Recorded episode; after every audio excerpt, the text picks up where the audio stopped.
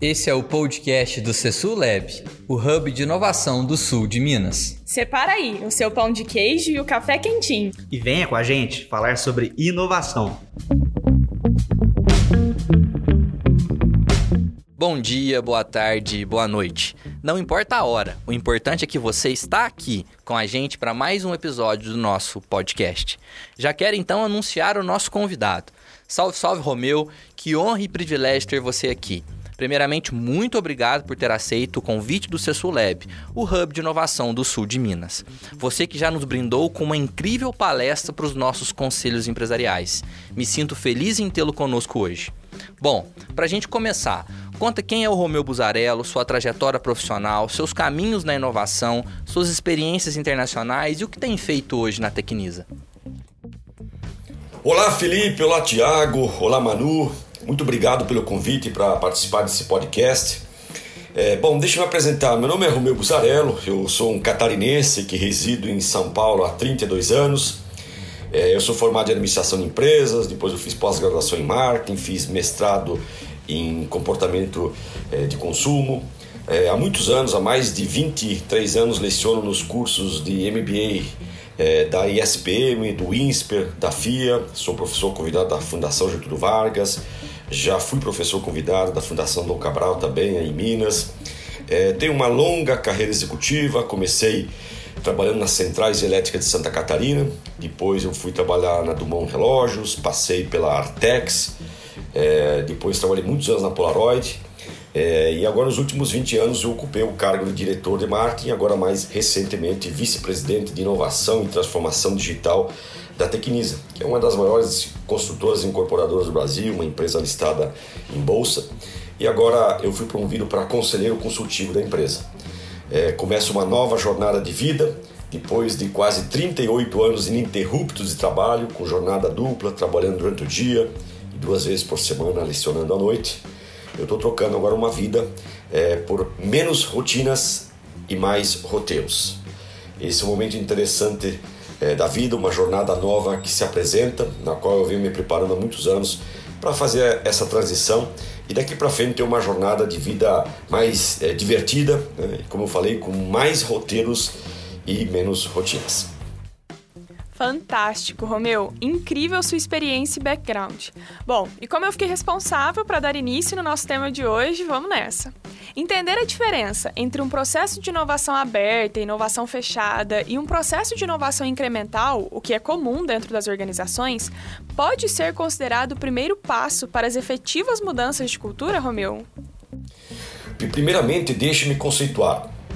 É, a inteligência do grupo é mais inteligente que o mais inteligente do grupo.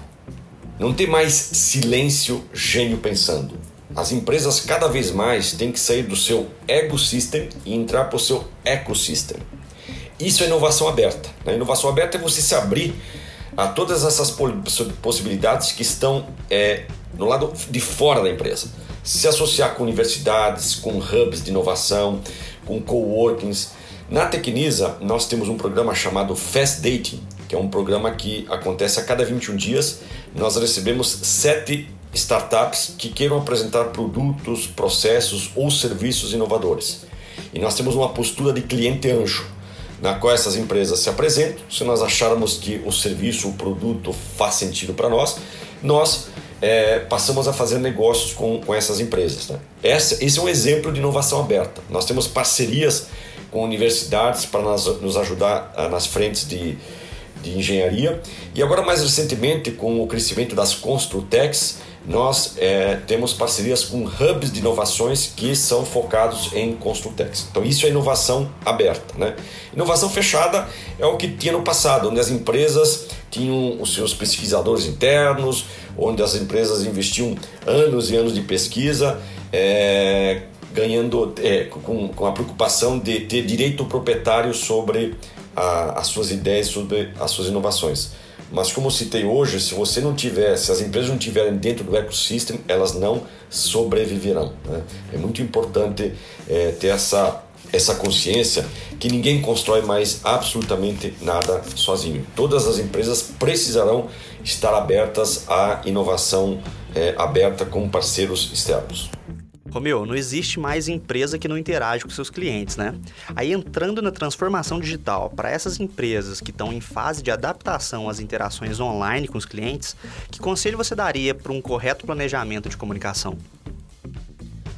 Quando se fala em transformação digital, eu sempre cito o seguinte: não existe transformação digital sem transformação humana.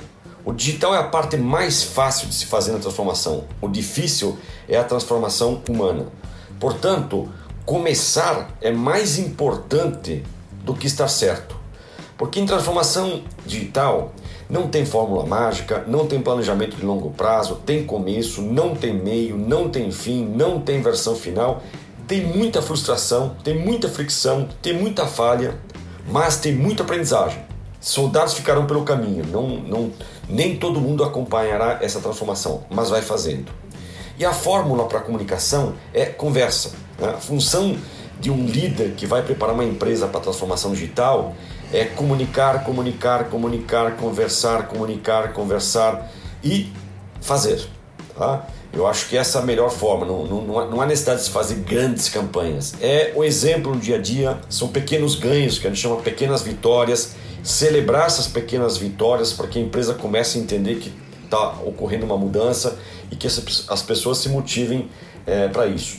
E eu também recomendo que empresas que querem inovar e querem fazer a sua transformação, sobretudo que elas tenham mecanismos de recompensa financeira é, para os profissionais. Porque se você também não tiver esses mecanismos de recompensa financeira, eu diria para você que dificilmente você vai ter uma inovação constante. Você pode ter aí alguns lampejos de curto prazo, mas quando as ideias começarem a ganhar é, robustez, se não tiver mecanismos de recompensa financeira, a possibilidade de se perder no meio do caminho é muito grande.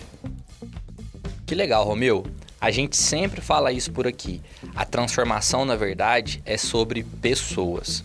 Bom, com relação às redes sociais, você acha interessante que as organizações busquem a manutenção de redes sociais diversas, incluindo aquelas em declínio atualmente, ou que voltem os esforços para as mais recentes? Essa opção reflete pela inovação no DNA da marca? Sim, eu acho de fundamental importância as empresas é, estarem atentas às redes sociais. Cada rede social tem sua particularidade. Do nosso setor, na Tecnisa, uma rede social que para nós é muito relevante é o Pinterest. É uma rede social não muito badalada né, na grande mídia, mas para o nosso setor ela traz resultados muito interessantes, porque o Pinterest é uma rede social ou é um mecanismo de busca visual e, e tem muitas, muitas buscas por é, produtos imobiliários. Isso nos ajuda muito no nosso, na nossa estratégia de encontrabilidade. Nós sempre fomos muito ativos nas redes sociais em 2007 nós fizemos um trabalho de Open Innovation, de inovação aberta, na época do Orkut, onde nós lançamos um desafio de consciência gerontológica. Nós gostaríamos que os nossos prédios é, recebessem é, melhorias é, que atendessem todas as, a questão de pessoas com 50 anos ou mais, né? pessoas que de alguma forma já começam a apresentar alguns, alguns déficits decorrentes da idade e que os prédios não estão adaptados para isso. Por exemplo, a escada nas piscinas. Né? Quando você entra numa piscina hoje, tem uma escada 180 que você tem dificuldades muitas vezes para sair. É fácil entrar e é difícil sair. Uma pessoa muitas vezes com problemas de articulação ou uma pessoa com sobrepeso, ela pode encontrar dificuldades em sair é, da piscina. E muitas vezes nós não conseguimos observar isso né? e as pessoas não entram na piscina por essa questão de, de mobilidade né? e tantas outras ideias. E na época nós fizemos esse trabalho por CUT. O trabalho foi um sucesso e foi um fracasso. E foi um sucesso porque recebemos muitas, muitas ideias e um fracasso porque depois não conseguimos dar vazão a essas ideias e também não conseguimos fazer o um engajamento com todas as pessoas que nos enviaram ideias. Porque quando essas pessoas mandam ideias, elas querem minimamente que a empresa dê um retorno, que a empresa dê um feedback, porque elas de alguma forma investiram tempo é, para sugerir. Então, eu sou muito a favor das redes sociais, claro que elas vêm tomando dimensões ao longo do tempo.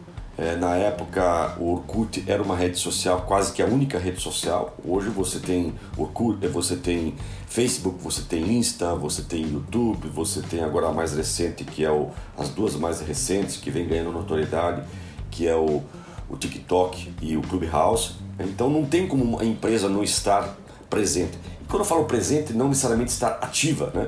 mas estar escutando, estar observando, estar acompanhando tudo que se fala e o que se comenta nas redes sociais. Porque você extrai bons insights da sociedade e dependendo do teu negócio, você pode é, é, usar esses bons insights no seu dia a dia dos negócios. Esse exemplo que eu dei do Orkut é um exemplo muito prático nosso no, dia a dia.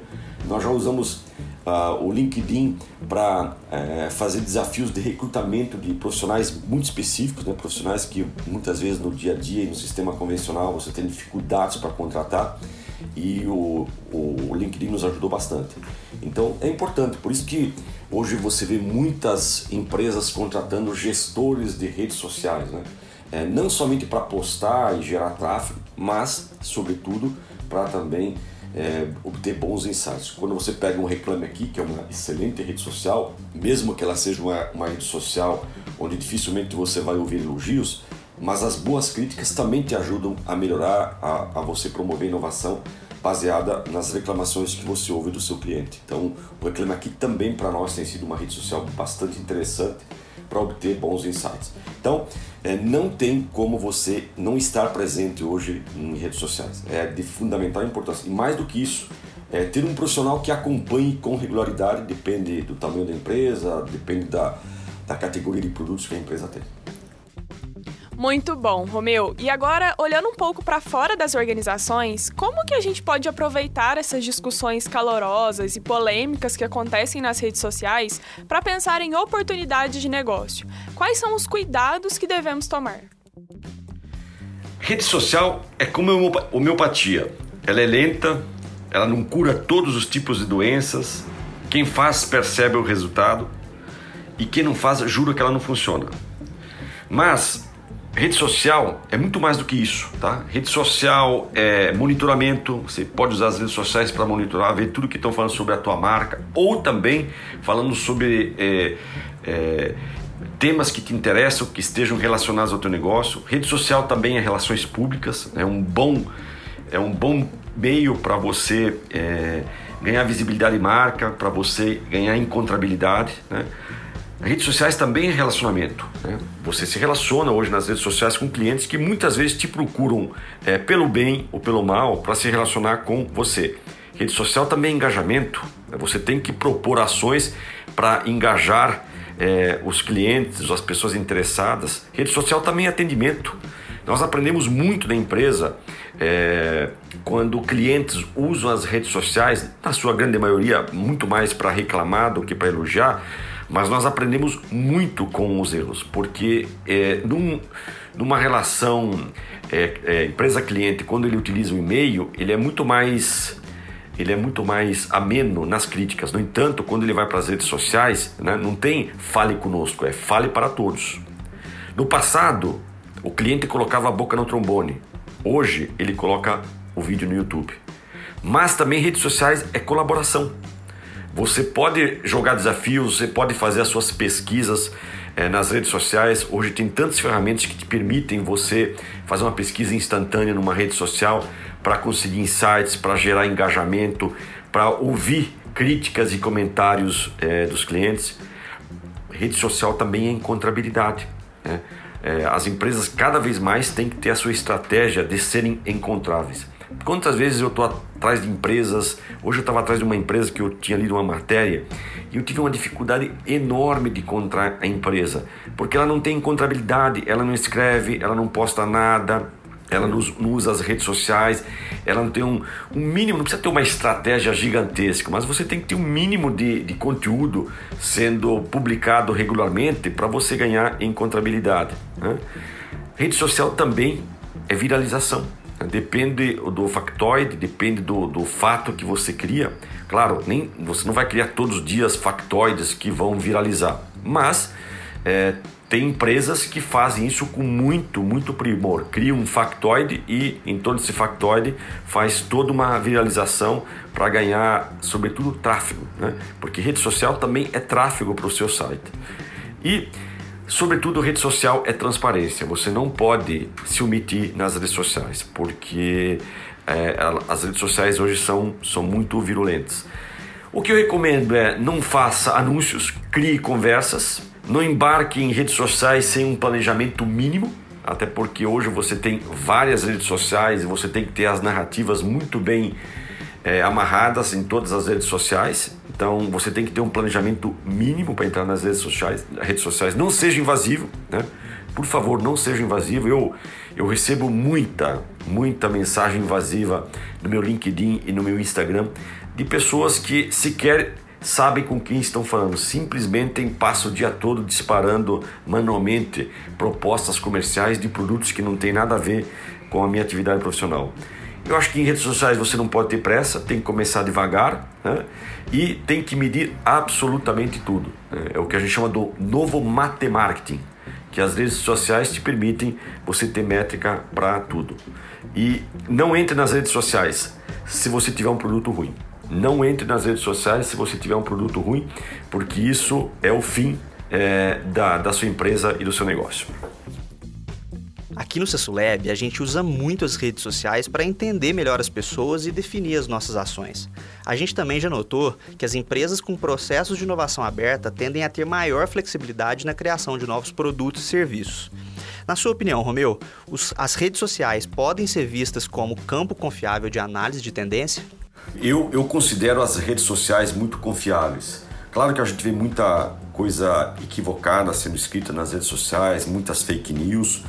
Cabe você passar um filtro, mas por exemplo, quando você acompanha o LinkedIn, eu sou muito usuário do LinkedIn, o LinkedIn tem sido uma fonte diária para mim de ideias, de insights, de sacadas criativas, de compreensão de negócios, de tendências é, de informações que me alimentam muito para que eu possa é, exercer as minhas atividades com uma, com uma, uma distinção em relação ao mercado. Então, eu considero as redes sociais muito confiáveis, mesmo que tenham muitas fake news, mas aí cabe você é, filtrar e usar as redes sociais com bastante coerência.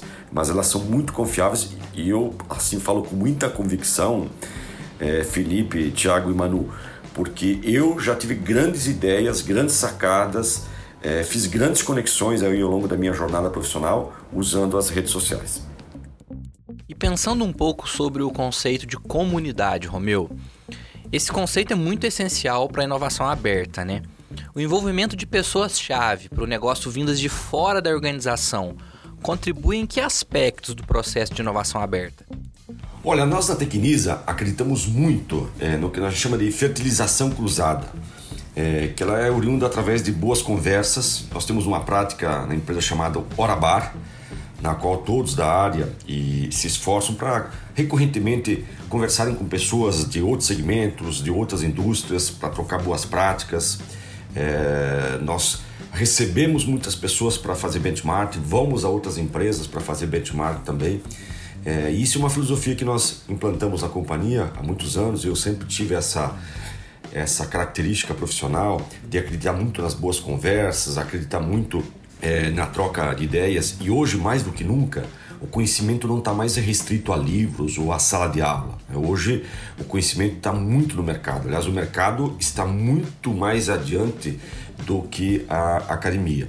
Se você me perguntar, Buzarello, qual é o teu maior patrimônio? Hoje, meu maior patrimônio é a minha rica rede de relacionamentos. Porque mais de 60% dos, dos meus problemas são inéditos, eu nunca enfrentei na minha vida.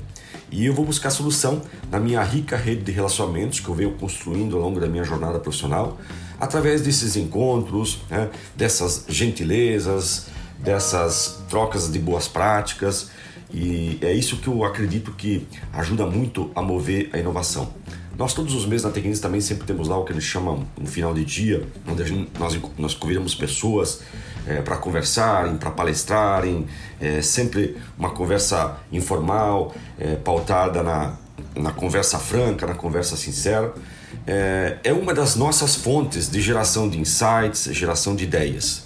Nós já tivemos várias ferramentas, já tivemos é, é, programas de Open Innovation dentro da companhia. Nós temos o Fast Dating, que é um encontro que nós fazemos a cada 21 dias, na qual nós damos 10 minutos para empresas se apresentarem e eventualmente depois fazer negócio.